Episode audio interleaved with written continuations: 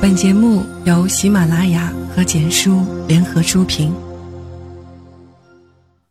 我深爱着自己，最终物是人非。在天津读研究生的闺蜜美姿来看我，我们约在了武汉天地一家西餐厅。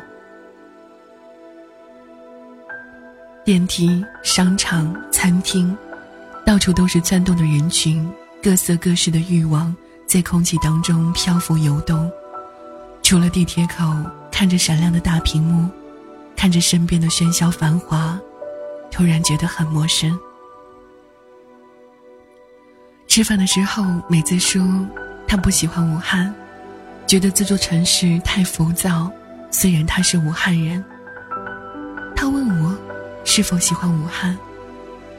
我笑着告诉他：“我很喜欢，即使这里的空气质量不好，交通状况不好，人太多，房价贵，可是我还是喜欢。”胡之海喝一阵，每次安静下来，说是之所以今天千里迢迢的陪我吃西餐，完全是因为他和福星终于可以各自生活，不再纠缠。我白了他一眼。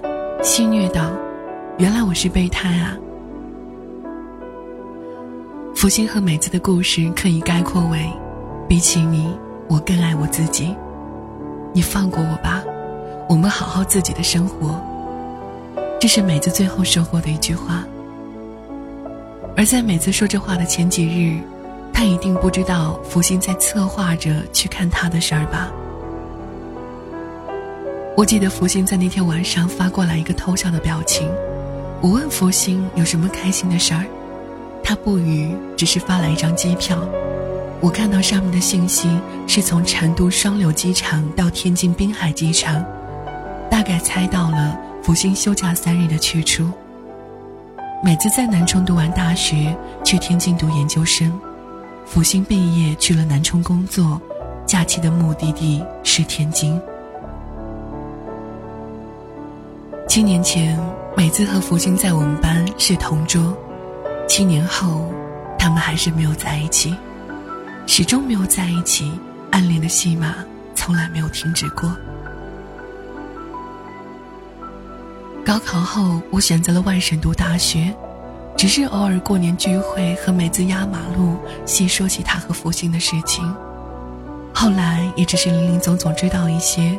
估计是我本身就不大愿意过多的把自己的意见参与进他人的感情生活，毕竟，外人本来就没有发言权。我不爱问美子很多事情，因为她很少提及，我也不会去触碰这一道防线。可是对于福星来说，我不是外人，难免会多问几句。而我最喜欢问的一句就是：这么多年了。你还放不下吗？福星只是笑笑，那种表情七年了都没有变过。深爱了七年，可是等来如此这般的物是人非。当天我在笔记本上敲下了这句话，不知道是什么原因，惋惜，还是其他。也许是对于美子来说。福星好的是他明白的，自己也确信以后一定不会找到一个待他如此好的人。但是一个人的好，并不代表在一起就会幸福。有的时候对方太好，最初可能是感动，到后来是不忍心拒绝，再到后来，可能就是负担，最后会感到累，甚至会起反作用，急于想要摆脱心累的日子。最后我说：“美姿，你知道吗？其实你和福星的故事，我一直想有一个结局。换句话说，我在想一个自己期待的结局，因为他在你的身边，我很放心。”美姿笑笑问我：“你还记不记得你说过，爱自己是一场修行？”送走美姿，我不舍，但是美姿说，爱自己才是一生罗曼史的开始。我给福星发去了这条消息，劝他放下，虽然我知道很难。福星回复笑脸：“我深爱着，如此这般物是人非，可是不后悔。”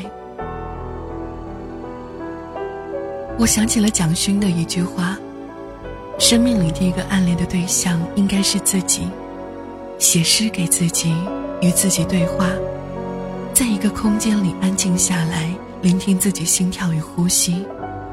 我相信这个生命走出时不会慌张，对，走出去的时候不会慌张。每次以后的每天，都拿好钥匙和钱包出门，去不同的公园里面，坐在木质的长椅上晒着太阳，看着草坪里面悠然自得的鸽子。时间似乎都在静止着。其实，所有的对与错、是与非、爱与恨，在那一刻的宁静当中，显得那样的微不足道。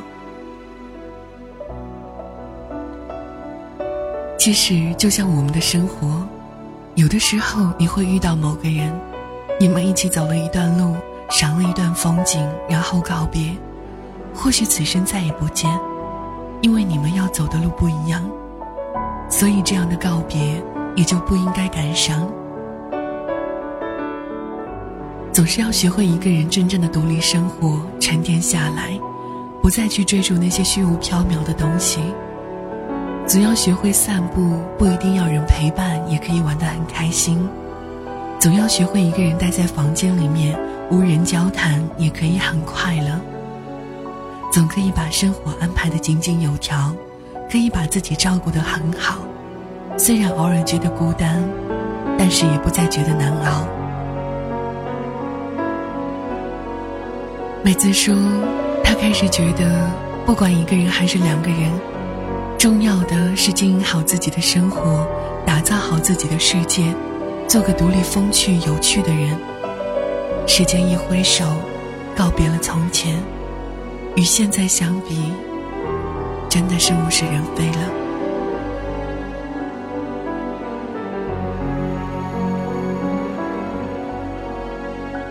即使其中掺杂了太多的眼泪和心酸，我相信所有的经历都不是浪费，所有的考验都有它的意义。只是因为我们要承受苦难的能力，不要拒绝苦难。要知道，苦难是人生最重要的财富。或许可以这样理解。是上天要我们真正的内心丰盈，要我们独立坚强，而不是一直逞强假装，所以才会要我们经历很多，所以才会要考验我们。